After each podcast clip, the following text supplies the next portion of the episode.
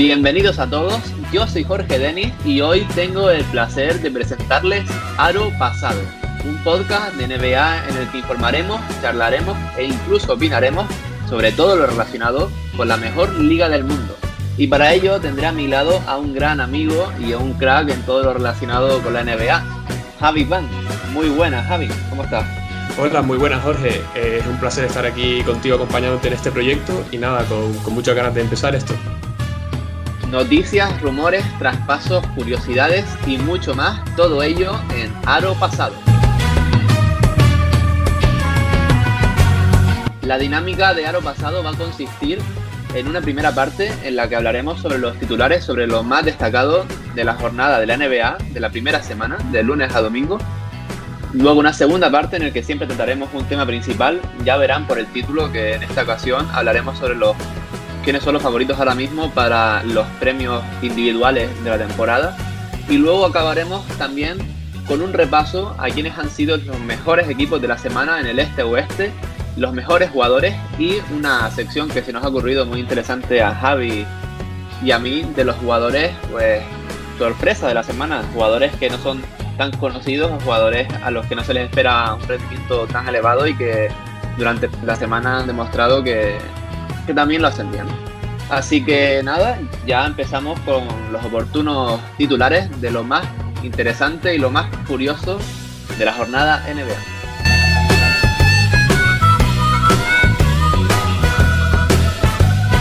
Brooklyn se refuerza con Iman Shumpert. Los Brooklyn Nets han realizado su primer movimiento tras la llegada de James Harden al hacerse por segunda vez, ya que Iman Shumpert ya jugó con los Nets de este jugador.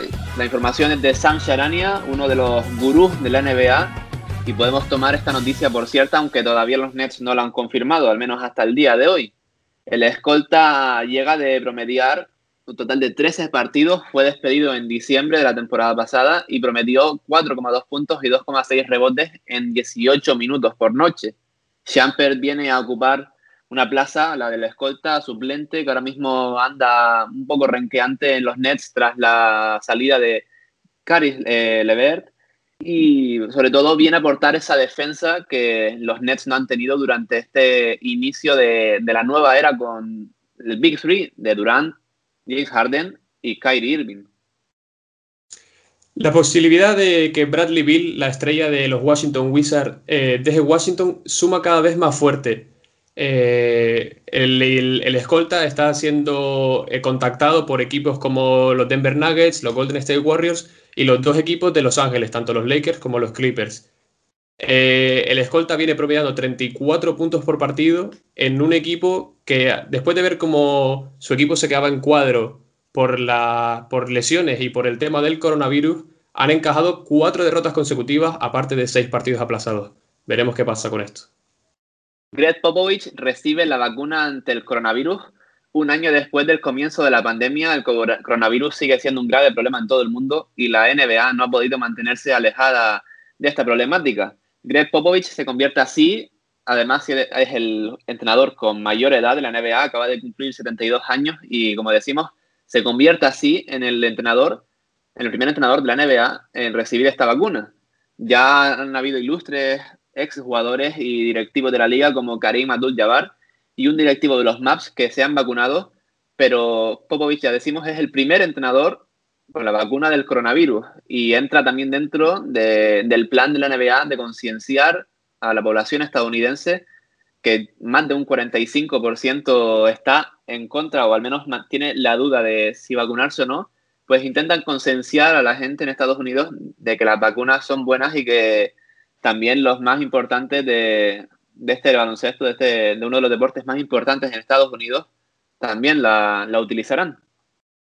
Eh, los Utah Jazz ya reinan en el salvaje oeste. El equipo de Quinn Snyder ya suma 11 victorias consecutivas, apoyados en su núcleo de Mike Conley, Donovan Mitchell y Rudy Gobert con la ayuda del sexto hombre, Jordan Clarkson.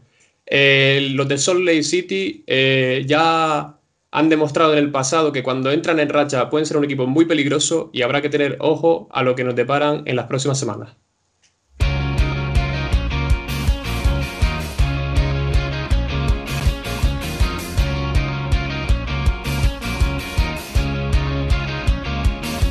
Y eso es todo en titulares y ahora pasamos al tema principal de este primer episodio que no es otro que los favoritos para los premios individuales de la temporada 2020-2021 de la NBA.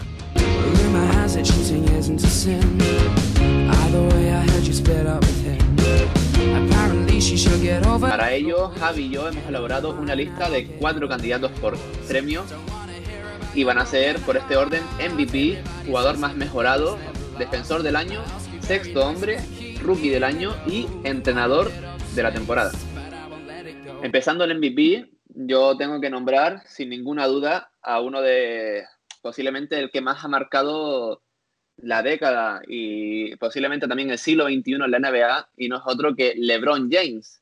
Ahora mismo LeBron es esta temporada, la 2020-2021, el año en el que menos minutos por partido está teniendo en toda su carrera y a pesar de ello está promediando 25 puntos, 8 rebotes y 7,5 asistencias que están ayudando a los Lakers a conseguir un inicio de temporada más que válido, quizás no tan apabullante como esperábamos en un inicio, pero sí al menos lo necesario para llegar a los playoffs con un equipo descansado y, con ritmo de competición. Y además también hay que tener en cuenta que Anthony Davis está decepcionando en, este inicio de campaña y por tanto esta aportación de LeBron está siendo muy importante para el equipo de Frank Vogel.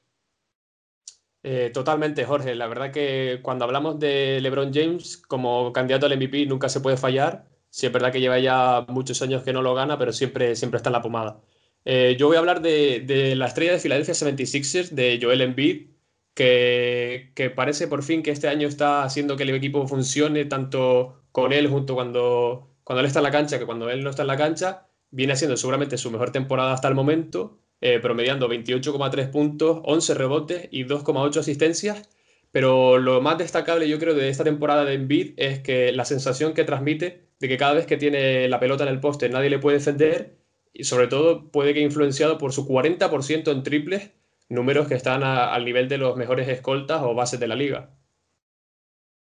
Entre, entre uno de los candidatos para, para el MVP también está un clásico en estas listas, Kevin Durant, y está teniendo sus mejores números en, anotación desde su temporada MVP en 2013-2014. Este año está promediando 30,5 puntos, 7,5 rebotes y 5,5 asistencias en un equipo en el que no es nada fácil destacar en estos guarismos, pues ya sabemos que los Nets tienen a tres All-Stars en sus filas y por tanto tienen que repartir bastante el balón, por lo tanto, muy meritorio estos números de Durant que también están ayudando, por supuesto, a los Nets, uno de los favoritos en el este, a cosechar un récord, por ahora, al menos hasta, hasta el día de hoy en el que grabamos el programa, un récord de 13-8. Hablábamos de Joel Embiid como un pívot dominante en la liga y luego está el otro pívot dominante de, en la otra conferencia, que es la conferencia oeste. En los Denver Nuggets tenemos a Nikola Jokic, que tiene una manera de dominar, digamos, diferente. Tiene un, estilo bastante, bastante diferente al de Joel Embiid, pero lo importante es que lo hace efectivo y por eso tiene unos promedios de 25,7 puntos, 11 rebotes y 8,7 asistencias cuando ha tenido ya cuatro triples dobles en lo que vamos de temporada. La verdad que ver jugar al serbio siempre es una delicia, ¿no? Con esos pases a lo, a lo Tom Brady, de cancha a cancha, y, y, tiene a los Denver Nuggets metidos en una buena posición en la conferencia oeste. Y como mejor prueba para para la candidatura de Jokic, para el MVP lo tenemos en el partido de justamente esta noche. Hoy estamos grabando el programa y hace apenas unos minutos acaba de terminar el partido contra los Jazz y Jokic ha terminado con 47 puntos, 12 rebotes y 5 asistencias. Y corrígeme Javi si me equivoco, pero yo creo que posiblemente sea el career high eh, en puntos de, de Nicola, ¿no? Así es, su mejor anotación personal en lo que en sus seis años en la, como en la carrera NBA y, algo muy, muy reseñable también es que ha metido 33 puntos en la primera mitad. Eso no pasaba desde Shaquille O'Neal en el año 2000. Pues nada, pasamos ahora al jugador más mejorado del año. Yo aquí quizás no tengo tantas dudas como Javi, hablábamos entre bambalinas antes de, iniciar este, este podcast. Y vamos a empezar con el primer nombre, del que digo yo, para mí es el claro favorito para, para conseguir este, este premio, y es Jeremy Grant, alero de los Detroit Pistons, que esta temporada, bueno, vamos a hablar primero de la, de la temporada pasada para que sorprendan también un poco más sus números. Ya sabemos, en Denver Nuggets llegó hasta las finales de conferencia entre los Ángeles Lakers, promedió en temporada regular unos guarismos de 12 puntos, 3,5 rebotes y 1,2 asistencias. Pues bien, este año se ha marchado a Detroit Pistons, para los que no estén tan al día en la NBA. Se ha llevado un buen pastizal, estoy hablando de memoria, pero creo que algo así como 80 por 4, 80 millones por 4 años, unos 20, 20 por eh, temporada. 3 por 60, 3 por 60. Son 20 por temporada, pero 3 por 60. Pues un año menos. Eh, y está igual después de, estos números, esos años se multiplican haciéndole una buena oferta de renovación, porque es que ha pasado de 12 puntos por partido a 23,6. Ha mejorado también en rebotes, pasando de un 3,5 a 6 rebotes y también ha casi triplicado sus pases, sus asistencias por partido, pasando de 1,2 a 3 asistencias. Desde luego está siendo la principal referencia ofensiva de Detroit posiblemente a pesar de también el buen pellizco de, dinero que se ha llevado con, con este fichaje de la agencia libre.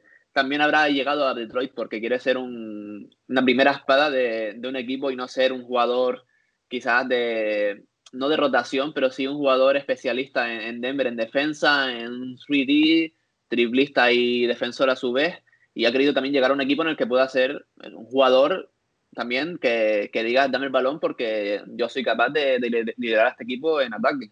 Sí, creo que ha, visto como que ya esa función de, defensor y de, y estar encerrado en la esquina solo para tirar triples como que ya no le convencía. Y, en una entrevista de esta pretemporada ha dicho que se ha ido a Detroit no solo por el no solo por tener protagonismo en el equipo, no solo por el dinero, porque el dinero está bien, pero por lo visto Denver ofrecía el mismo dinero, pero él decidió marcharse eh, también porque está muy involucrado en el tema de la, justicia social. Ya sabemos todo el movimiento que ha habido en la NBA en el pasado año a raíz del asesinato de, George Floyd y él está muy involucrado en eso y cree que Detroit es una ciudad idónea para, hacerlo. La verdad que es de las pocas señales positivas que ha tenido Detroit en este comienzo de temporada. Luego eh, vamos a ir también con otra de las señales positivas de otro equipo, en este caso de, de los canadienses de Toronto Raptors, con, Chris Boucher, un jugador que a mí personalmente siempre me ha gustado mucho desde que, desde que entró en los Toronto Raptors, pero por fin este año se le están dando algo más de oportunidades.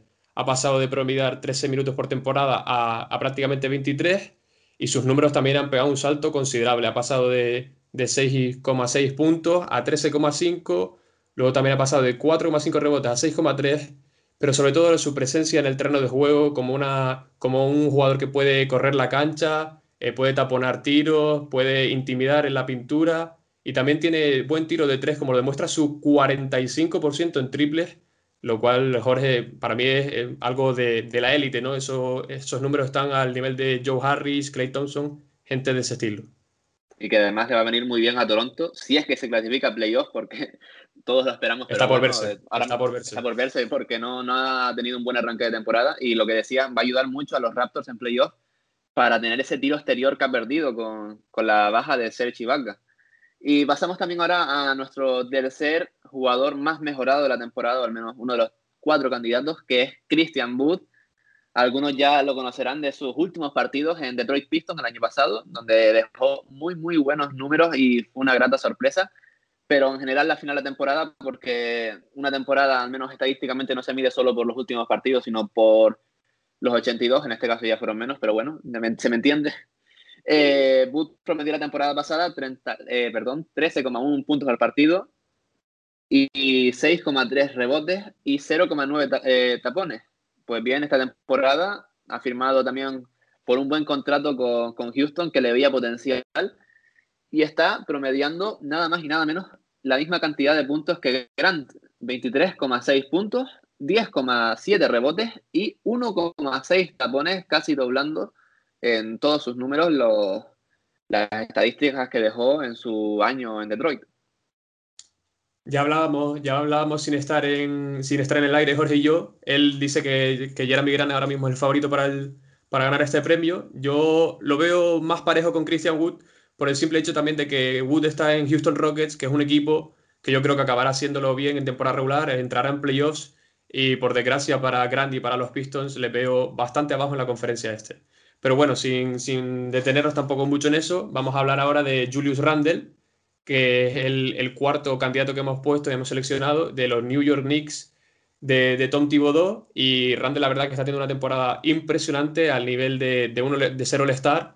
Está promediando 22,2 puntos, 11 rebotes y 6 asistencias. Ojo, 6 asistencias para, para un jugador que básicamente juega de pivot, juega de ala pivot, pero bueno, tiene esta, está como construido para ser un pivot, que son ya el doble de asistencias que la temporada pasada, en las que solo promedió 3,1. La verdad que Randall es, yo creo que la pieza clave de estos Knicks que tienen buena pinta, ¿no, Jorge?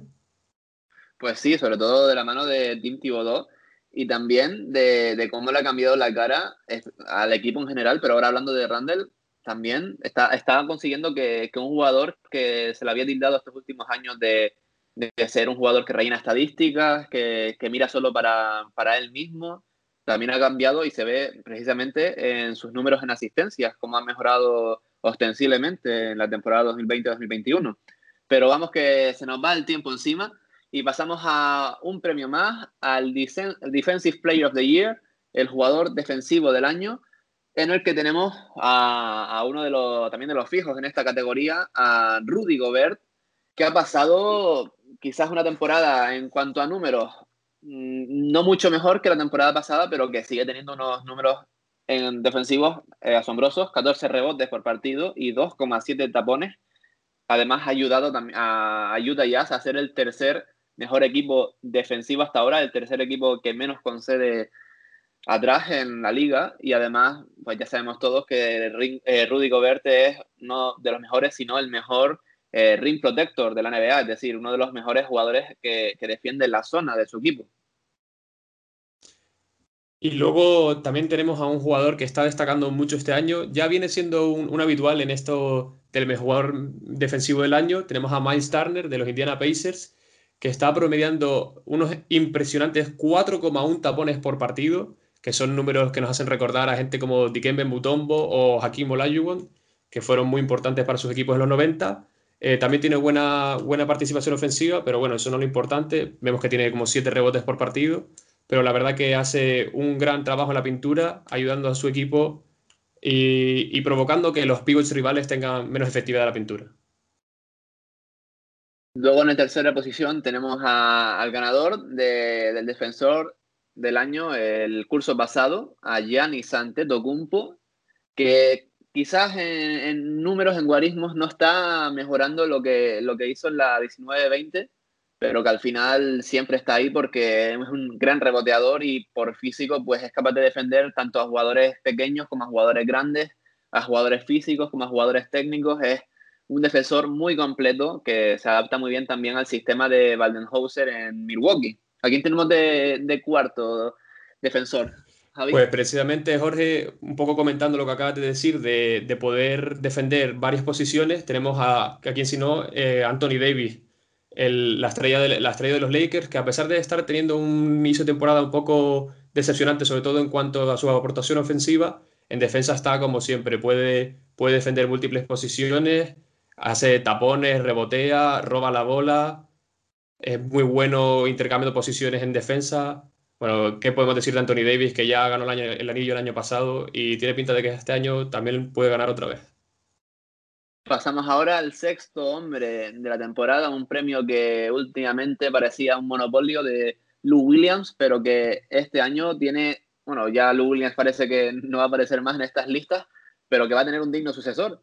Para mí, el favorito, el claro favorito este año es Jordan Clarkson. Precisamente hablamos de Utah Jazz y de su buen inicio de campaña, pues Jordan Clarkson ha sido uno de los jugadores que más ha progresado, al menos numéricamente, con respecto a la 19-20. Y es que el jugador nacido en Florida ha pasado a promediar en solo 25,5 minutos 18 puntos por partido 47% en tiros de campo para un jugador que lanza bastante desde fuera, 39% en triples y 5 rebotes. Yo creo que no se le puede pedir más a un jugador que sale desde el banquillo y al que le pides puntos. En parte, yo creo que la gran aportación de Clarkson es uno de los principales motivos por el que Utah está ahora también como está y a ver si, a ver si puede mantener este, este alto nivel. También tenemos en, como en segunda posición, por así decirlo, como nuestra segunda elección, a otra vez a Chris Boucher, eh, sí es verdad que Boucher a lo mejor no está en esta categoría durante toda la temporada, porque se presume que pueda llegar a alcanzar el puesto titular en algún momento, pero bueno, por ahora está claramente mostrando su candidatura. Le falla un poco, eso sí, que, Toronto Raptors haya tenido un inicio flojo, pero, pero puede ser un serio candidato también a este, a este título.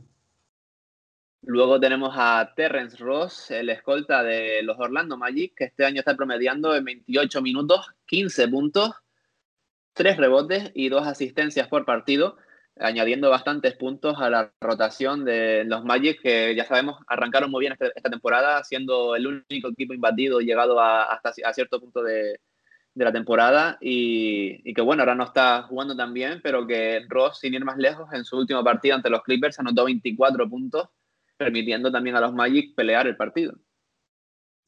Así es, Terrence Ross seguro que, es un... Siempre está Terrence Ross aportando mucho del banquillo y este año nos está haciendo diferente. Luego tenemos a una pieza para mí muy importante del éxito de Philadelphia 76ers, que es Shake Milton, eh, el escolta, que suele empezar desde el banquillo, está promediando 14,6 puntos por partido, 1,9 rebotes y 3,1 asistencias la verdad que para mí la mejor cualidad de Milton no es solo su capacidad de, conseguir puntos, ¿no? sino también de hacer de playmaker. Es muy importante cuando Ben Simmons tiene problemas de faltas o se encuentra en el banquillo, Milton suele atribuirse esas labores y la verdad que no le está yendo nada mal a Filadelfia que lideran la conferencia este. Pasamos ahora a un premio quizás eh, el más claro de todos, de los que hemos hablado, bueno, también junto con el sexto hombre, pero bueno, hablamos del rookie del año, en el que el primer jugador de nuestra lista, como no podía ser de otra manera, es el mediático eh, base de Charlotte Hornets, Lamelo Ball, que además eh, el 31 de, enero, prácticamente hace unas horas desde que grabamos este podcast, hizo su récord en, anotación, 27 puntos, nada más y nada menos que ante Milwaukee Bucks y sobre todo ante uno de los mejores defensores exteriores de la liga, como es Drew Holiday, y que me imagino que ya lo sabremos todos, en 10 de enero ante los Atlanta Hawks consiguió el récord de jugador más joven en anotarse un triple doble en la historia de la NBA con 22 puntos, 12 rebotes y 11 asistencias. Yo creo que sobran palabras para definir lo que está haciendo la temporada de la Melo Ball y que sobre todo está cayendo muchas bocas, entre ellas las mías, de quienes considerábamos que quizás no estaba preparado para, para responder a todo el hype que había con su nombre.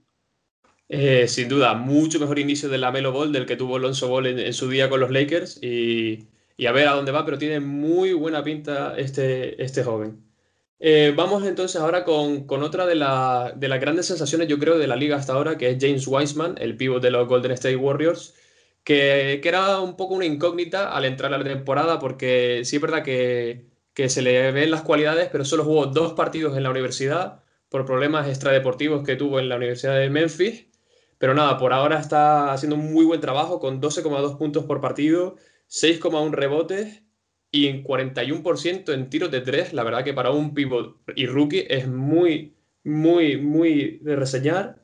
Y el único problema que se le podría achacar si tal es que está teniendo problemas con las faltas, ha tenido muchos problemas con faltas en, muchos partidos. Eh, eso le perjudica porque al fin y al cabo tiene menos minutos, pero, pero ha mejorado en las últimas semanas.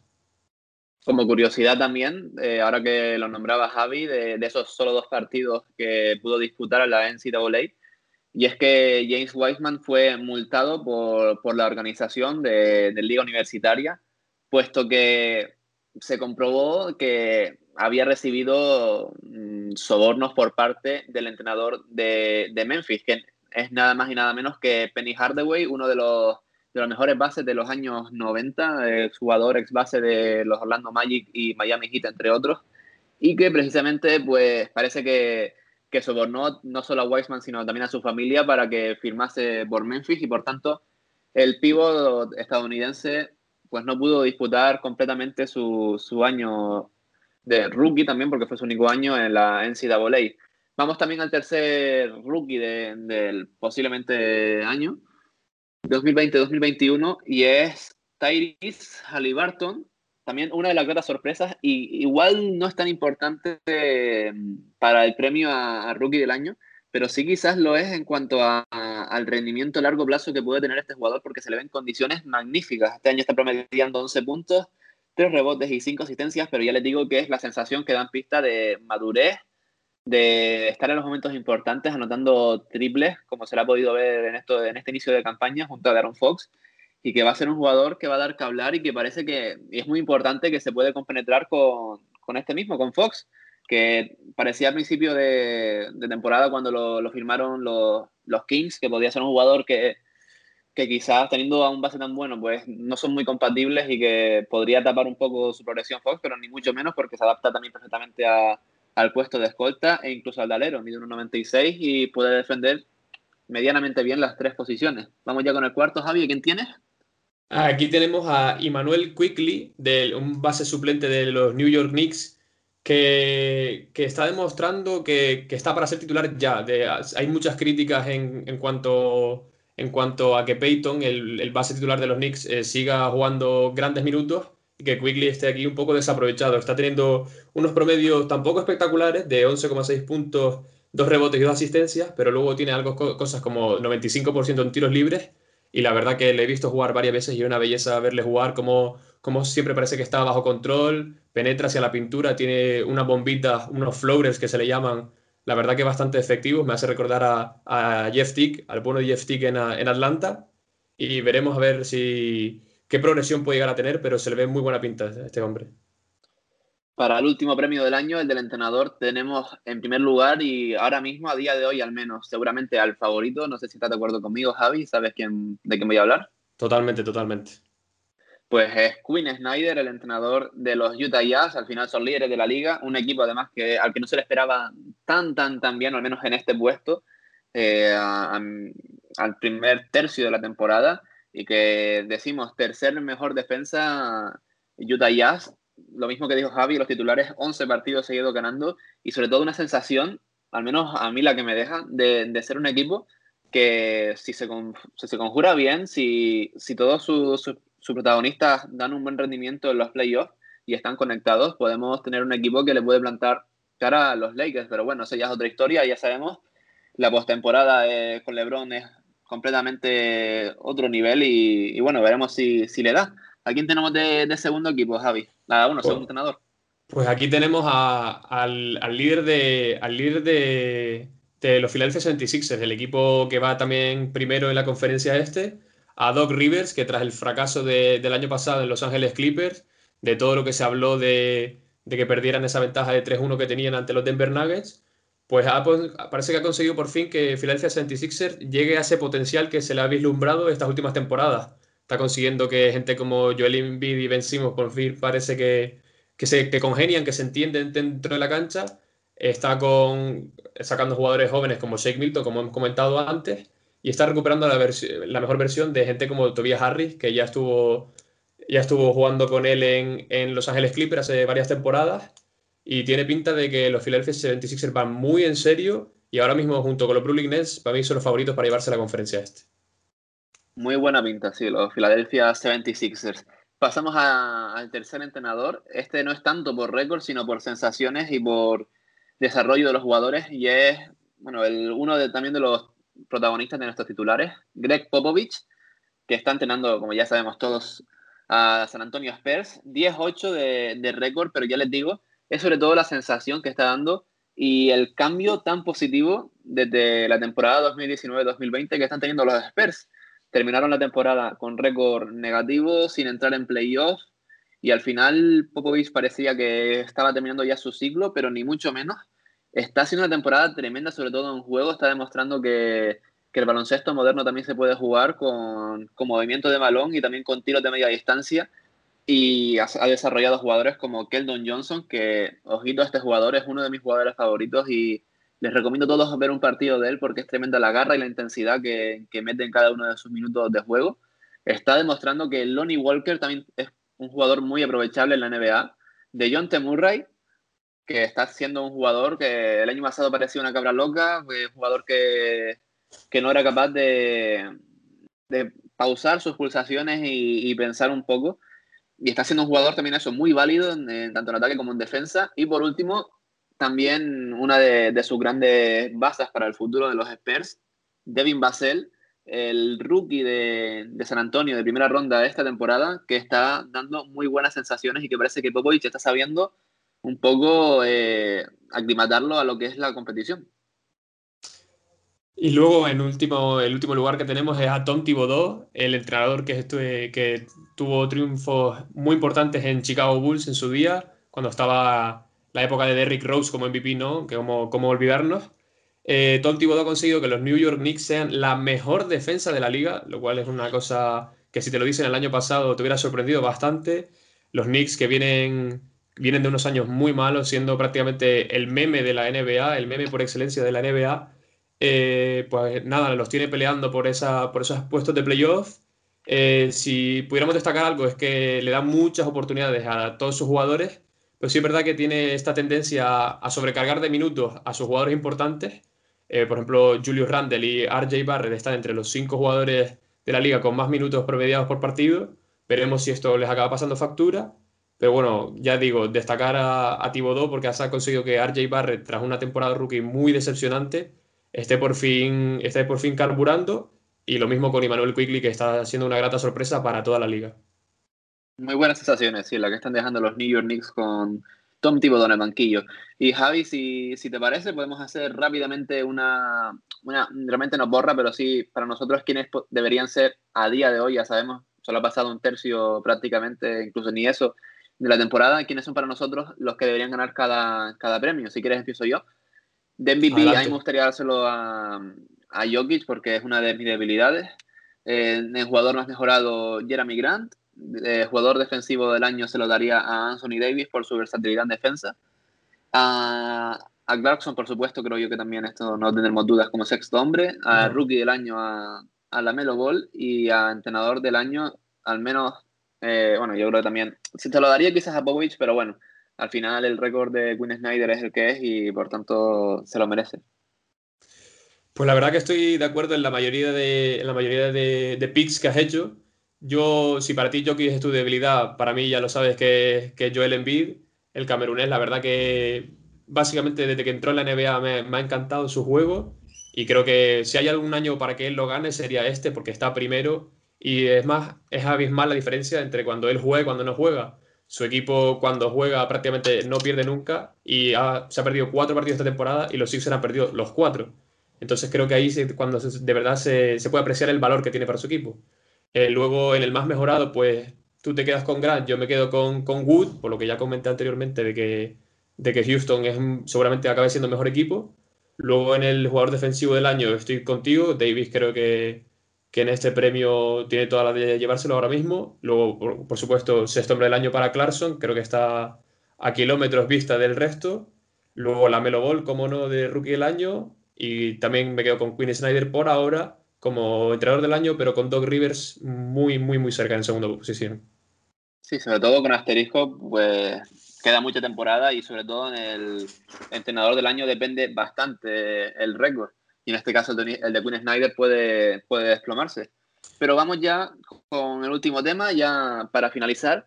Lo dijimos antes, lo, nuestros equipos de la semana, nuestros jugadores de la semana y los jugadores más eh, no, Javi no lo quería decir, pero lo voy a decir, los jugadores más calientes de la semana. Así que arrancamos.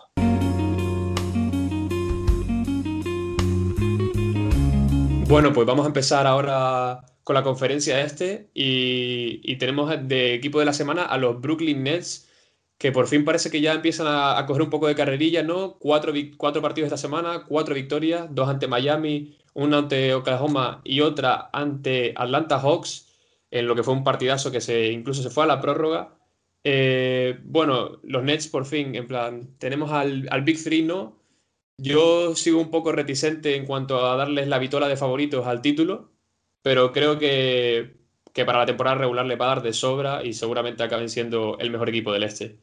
Luego, en cuanto a, al mejor jugador de la semana, yo mi pick ha sido para Trey Young, que está promediando unos números impresionantes esta semana, 37 puntos y medio por partido, 7,25 asistencias y 50% tanto en tiros de campo como en triple. Esto para un jugador como él, que encima venía sufriendo hace ya dos semanas, me parece impresionante. Ha conseguido que Atlanta Hawks tenga un récord de 3-1 y Trey Young, que fue all la temporada pasada, lo será también esta temporada y a ver cómo sigue su progresión. Luego pues también tenemos... No, perdona, perdona, Javi, sigue. Sí, bueno, iba a comentar este, lo del jugador caliente barra sorpresa de la temporada. En este caso tenemos un jugador que, acaba de debutar, acaba de debutar en esta temporada, se lesionó el pasado febrero de la rodilla, el, rotura de ligamento cruzado, Jeremy Lamb de los Indiana Pacers. El escolta viene promediando 14 puntos por partido, en un muy buen 38% de triples, que es un buen, un buen número, también 5 rebotes. Y Lamb está como cubriendo ese hueco que acaba de dejar vacío la Dipo. O la Dipo que ya todos saben se fue traspasado a Houston Rockets. Y tenemos a Cari Lever que está, es baja indefinida y mientras Lever vuelve, Lamb está haciendo muy bien ese papel de, de anotación, ¿no? De exterior sobre todo para los Indiana Pacers. Pasamos ahora al oeste. En el equipo de la semana no tenemos a otro, a otro equipo que, que no es Utah Jazz. Ha conseguido un récord de 4-0, ya sabemos, 11 victorias seguidas y en esta semana ha ganado dos veces a los Maps, una vez a los Warriors y una vez a los Knicks, pero lo más sorprendente de todo esto es que todas las victorias que ha conseguido han sido por más de 10 puntos.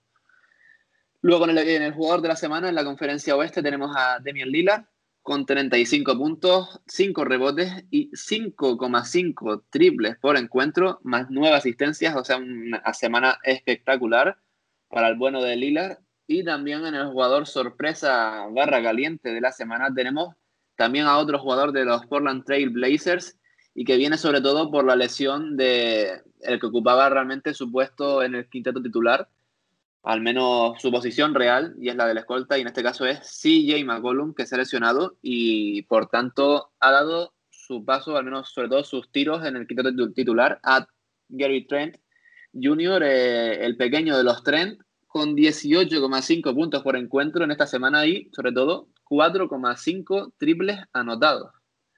Y esto es todo por hoy, chicos. Ya nos pueden decir si quieren por comentarios, tanto en todas las plataformas en las que tendremos este podcast, Apple Podcasts, Spotify, iBooks y no sé, sabemos si, si también nos meteremos en alguna más. Si quieren que nos metamos, nos lo pueden decir en comentarios en Instagram. Ya saben, Aro Pasado Podcast en Instagram y también nos pueden dejar allí en comentarios en cualquiera de, de, los muchos posts que subiremos al día, quiénes son para ustedes sus favoritos a, a, cada uno de los premios individuales de la temporada. Y también qué les ha parecido este primer, este primer programa que, que Javi y yo hemos preparado con, con mucha ilusión y ganas. Así es, Jorge, la verdad que, que nada, que tengo, tenemos, creo los dos, mucha ilusión por este proyecto, a ver cómo va. Obviamente va a ser complicado al principio, pero bueno, poco a poco seguro que vamos consiguiendo que la gente se vaya enganchando y, bueno, y que nos comenten cosas, ¿no? Así sabremos cómo mejorar y sabremos qué, qué traer la próxima semana, ¿no? En nuestro próximo programa. Pues nada, eso es todo por hoy. Muchas gracias por escucharnos, de verdad, muchísimas gracias y nos vemos el próximo lunes. Adiós. Un saludo.